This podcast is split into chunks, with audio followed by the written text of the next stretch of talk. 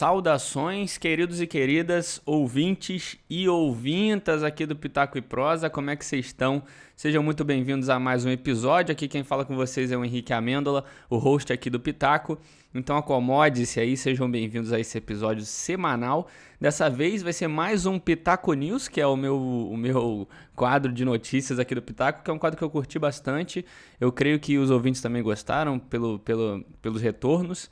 É algo que eu estou gostando de fazer. Ele pode, eu acho que vai ter, ser até mais frequente aqui no Pitaco Prosa. Então é isso. Hoje eu vou falar de algumas notícias aí dessa semana, comentar em cima delas, dar um pitaco sobre cada uma. Antes de começar a falar de cada notícia separadamente, queria lembrar aqui sobre algumas mudanças que vão acontecer no Pitaco, que eu avisei no último podcast falando do Adam Sandler, que você perdeu, vai lá, vai lá ouvir. Falei sobre o Adam Sandler, carreira dele, sobre várias coisas que eu gosto nele ou não, os dramas que ele fez e tudo mais. É, então corre lá para ouvir. Ah, foi onde eu anunciei algumas mudanças que ocorreriam, que a partir de novembro agora, meio de novembro, é, as redes sociais do Pitaco não vão mais existir vai ser tudo transferido para minha conta pessoal, já que agora aqui no Pitaco só tem eu. É, quem quiser aí, pessoal que ouve o Pitaco, é assíduo, é fã e gosta aqui do podcast, vai lá no Instagram em arroba tudo junto, vai estar tá aqui na descrição para seguir, para continuar acompanhando o Pitaco, tá? As atualizações, tudo vão ser feitas por lá. Então vamos embora para mais um podcast. A primeira notícia, que na verdade é um um combo de notícias que eu juntei aqui para falar. É uma notícia que mais mexeu comigo na semana, por que pareça, que foi sobre Cyberpunk 2077, é o jogo aí de Cyberpunk da City Project Red, que já foi adiado várias e várias vezes, foi adiado mais uma vez. O jogo ia ser lançado é, dia 19 de novembro agora e estava todo mundo muito no aguardo, é, muita publicidade legal saindo, muita coisa maneira, é, e aí o hype aumentando, chegando na hora, e aí em última hora os caras adiam mais alguns dias para dezembro dessa vez, para 10 de dezembro, né? É, eles pediram desculpas, né? Os, os, criadores do jogo, a desenvolvedora pediu desculpa, explicando que estão é, tendo um pouco de trabalho para testar o jogo nas outras gerações, né? Já que a geração está saindo junto aí, quase do lançamento do jogo, eles estavam tendo um pouco de dificuldade de trabalhar com essas novas gerações e com algumas atualizações também. A primeira atualização do jogo vai sair no mesmo dia, então eles estão já trabalhando, porque o jogo já foi finalizado, mas a atualização, a primeira atualização já está sendo trabalhada para o jogo sair aí em perfeitas condições, né? E assim, um comentário rápido, a gente fica triste, é claro, com o adiamento, a gente tá doido para ver como esse jogo vai sair, ainda mais depois de tanto adiamento assim, a gente o hype vai subindo cada vez mais, né? Mas assim, eu sempre defendi essa, esse polimento a mais nos jogos, nunca critiquei adiamentos. Tudo bem que Cyberpunk pode ter ido um pouquinho além da, do que a nossa paciência e hype aguentam, mas é, fazer o quê? Eu acho melhor esperar do que sair alguma coisa mais quebrada, né? Eu sei que não vai já, mas é, eu, eu, tento entender, sabe, o máximo. Eu, eu lembro que no podcast de God of War, quando a gente comentou God of War aqui, é, eu assisti o documentário inteiro do jogo, né, de como foi produzido, e no documentário mostra muito bem como cada dia de produção de jogo, de polimento, de envio para fazer as cópias do jogo e testes e tudo mais, como cada dia é tão importante. Então, na, na entrevista no, no, que eles deram aqui do Cyberpunk, eles falaram que pode parecer que não, mas 21 dias de diferença do lançamento do jogo faz muita diferença para eles na hora de desenvolver o, o, o, game. Então, eu acho válido, apesar de ficar triste, tava com hype muito alto já, mas, mas é isso, é melhor do que, né, como eu falei, melhor do que sair algo mais quebrado. E com esse adiamento saíram vários memes, que foi muito legal. O pessoal zoando com aquele meme do Keanu Reeves sentado na praça, muito engraçado. É, não tenho o, o, que comentar muito mais. A única coisa que eu gostaria de falar, que eu achei uma, um bagulho absurdo, que foi os produtores estarem sendo ameaçados de morte por fãs do jogo porque a galera atrasou o jogo, sabe?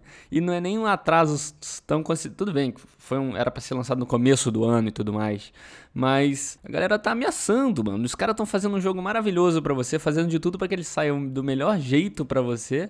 E aí tu vai, vai ameaçar os caras de morte, pelo amor de Deus. A, internet hoje em dia não tá dando de jeito nenhum. E depois disso tudo, é, a dúvida que, na verdade, da primeira desse último adiamento, antes desse, é, ficou aquele pensamento de que o Cyber Cyberpunk, eu até falei sobre isso aqui no Pitaco, de que Cyberpunk talvez estaria sendo adiado mais uma vez para sair, né, do, do TGA, né, do, do, da premiação de Game of the Year de 2020, o que foi confirmado essa semana agora, né? O diretor da premiação afirmou que Cyberpunk não estará dentro da premiação de 2020, porque é, a premiação iria dos jogos que seriam lançados até o dia 20 de novembro, ou seja, Cyberpunk seria lançado dia 19 e entraria.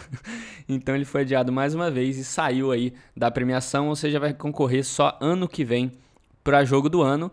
E assim, a não ser que aconteça uma coisa muito gigantesca dentro da indústria, é, é muito tá muito cotado para ganhar, né? Início de geração geralmente não tem algo muito bombástico assim, quando tem é um jogo que está se adaptando ainda à geração nova, então bem provável que o Cyberpunk ganhe ano que vem e talvez possam ter feito isso para não competir com The Last of Us 2, né? A gente não sabe, mas eu comentei isso no Pitaco, acho que foi no primeiro Pitaco News aqui sobre é, como eles poderiam estar adiando para não entrar na premiação contra The Last of Us e querer ganhar no que vem. Mas é, isso aí já é outro papo, outra, outra conspiração, né? Mas ano que vem só que a gente vai saber se Cyberpunk ganha ou não. Mas de qualquer forma, eu tô muito hypado, ainda mais depois da notícia do que, que o personagem lá do Jovem Nerd do Azagal, é, o Ozob, vai estar tá no jogo e, e todo, todo, todo aquele hype que eles criaram em cima do jogo. É, tô muito ansioso para ver e provavelmente falaremos aqui no Pitaco também. A próxima notícia vem de, do mundo dos games também, só que dessa vez sendo adaptado para Netflix. Essa semana a Netflix anunciou aí que Assassin's Creed ganhará uma série live action na plataforma. É, eles lançaram um teaser bem rapidinho ali com o símbolo do Assassin's Creed e o símbolo da Netflix dentro. É, a musiquinha ali do.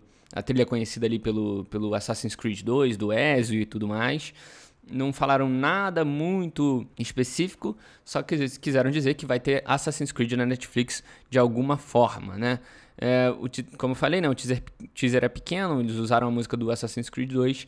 Para falar bem a verdade, a minha opinião bem sincera, é, mais uma vez voltando a Assassin's Creed aqui no Pitaco e Prosa, né? A gente sempre fala sobre aqui quando vai falar de alguma notícia de games ou algo. Assassin's Creed é uma franquia que eu gostei muito quando eu comecei a jogar. É, eu me viciei com muita facilidade no Assassin's Creed 1 e desde aí eu joguei, continuei jogando quase todos, né? A trilogia do Ezio, é, que para mim é a melhor parte de Assassin's Creed, joguei toda, foi, foi uma experiência muito boa né, no mundo dos games. Eu acho que foi o videogame que mais, eu acho que foi o jogo que mais me aproximou dos videogames assim na, na época, né? E aí, como eu já falei aqui várias vezes, não quero nem ficar muito repetitivo, Assassin's Creed não se perdeu, mas mudou, né? Mudou, agora atinge um outro público, um público que curte mais um RPG, que que não liga para números pulando em cima do personagem, né?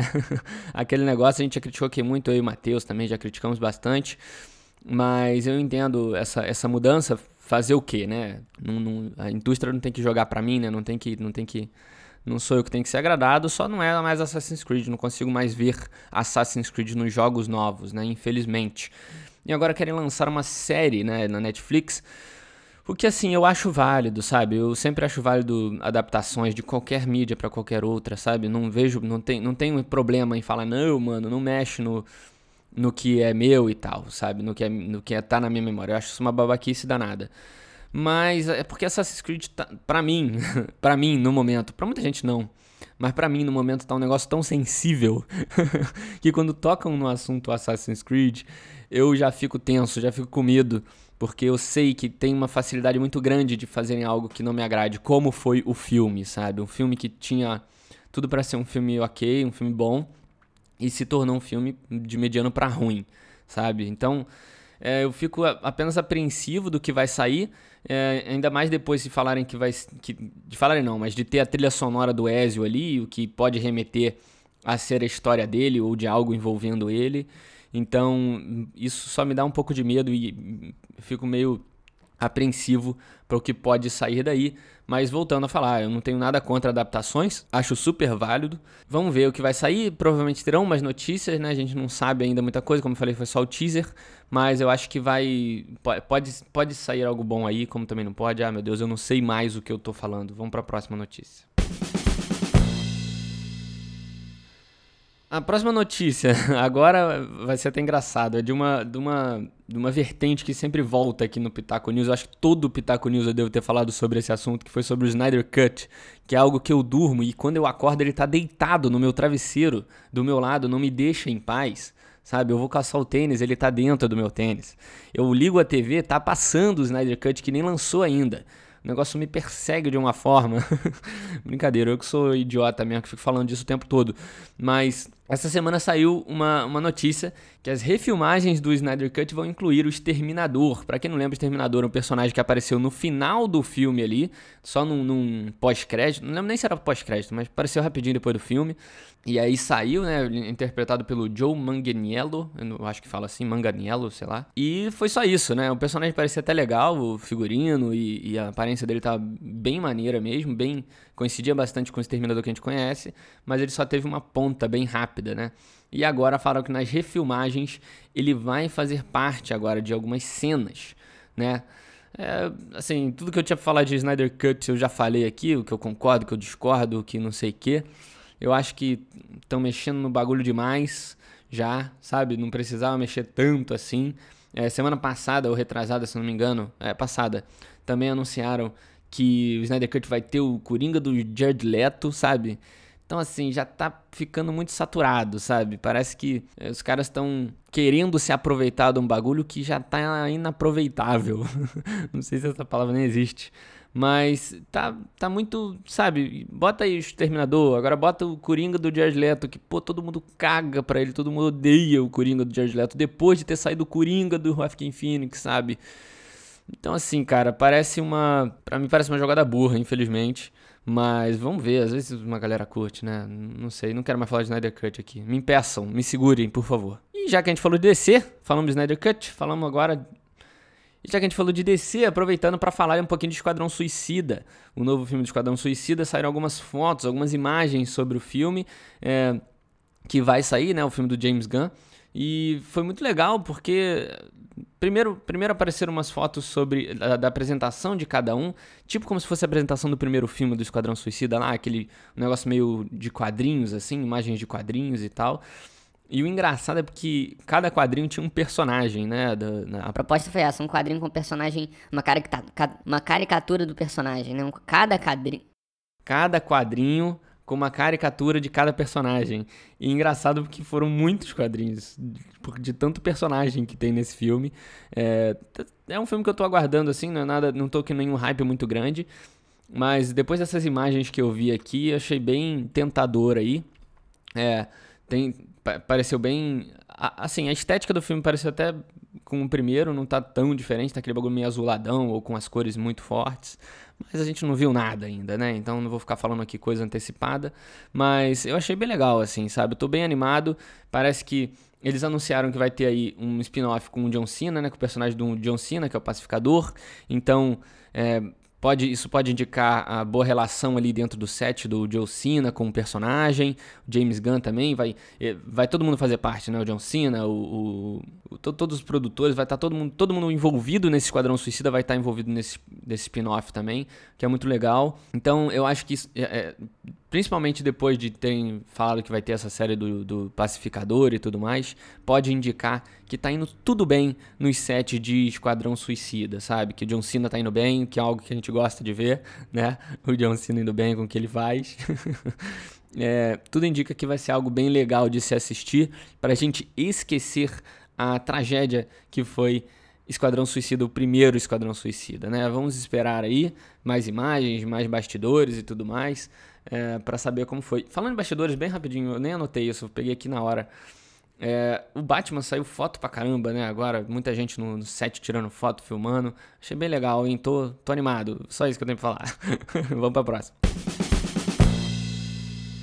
Voltando pros games um pouquinho, uma notícia que me esquentou o meu coração, me deixou felizinho. É, uns tempos atrás aqui eu falei também no Pitaco News sobre é, a indicação do Troy Baker, né, que é o cara que faz a voz do Joel em The Last of Us, a indicação dele para quem interpretaria o Joel na série, né, da, da HBO. Hoje eu vi uma notícia que ele, em um vídeo recente dele no canal do YouTube dele, disse que é, abre aspas, eu gostaria de ser infectado que é explodido pelo Joe, isso seria incrível, olha só, seria incrível ver aí Troy Baker, um cara que a gente aprendeu a amar, né? Eu tô muito ansioso para essa série de The Last of Us, acho que todo fã está, não tem como não estar, né? Para uma produção que promete tanto, ainda mais com é, os produtores de Chernobyl. Meu Deus do céu. Eu reassisti Chernobyl ultimamente e, meu Deus, aquilo é uma coisa maravilhosa. E uma notícia que eu assisti, eu vendo esse, o que o Troy Baker falou, é que é, eles já anunciaram, né? Um tempo atrás falaram que a série vai expandir a história do jogo, do primeiro jogo, né? Achei incrível, acho super positivo, não vejo problema nenhum. creio que muita gente pode ver problema nisso, em eles expandirem aí, falar, fa fazerem mais coisas do que tem no jogo, né? É, eu acho ok, sabe? Eles falaram, nesse, nessa mesma notícia que eles falaram que vai expandir, disseram também que não vão mexer no que é importante no jogo, não vão mexer na estrutura, mas vão expandir, né? Mostrar coisas que a gente não viu né? E não coisas que a gente eh, não, não vão modificar o que a gente viu no jogo, né? Eles só vão incluir coisas que a gente não viu, desde que isso não, não tire o foco ali nem nada. Eu acho super positivo, estou muito ansioso também. A próxima notícia é da Ordem Paranormal, Enigma do Medo. É isso mesmo, o jogo do Selbit, o grande Selbit. É, muita gente já deve estar tá sabendo, é uma notícia até meio ultrapassada, mas eu acharia legal falar aqui que ele arrecadou mais de 2 milhões aí no, no crowdfunding do jogo dele. Para quem não sabe, o Selbit ele vai lançar um jogo de exploração, de enigma, de sobrevivência. É um jogo naquele estilo pixelado, né, com alguns puzzles, creio eu. E eu fui olhar antes dessa, da gravação aqui, que tem 2 milhões e 400 mil já arrecadado. Isso porque faltam 49 dias no dia dessa gravação aqui para acabar o projeto de arrecadação. O jogo, assim, não, a gente não tem muita coisa, né? Ele fez alguns anúncios. O jogo vai se passar ali no mundo que ele criou no RPG dele.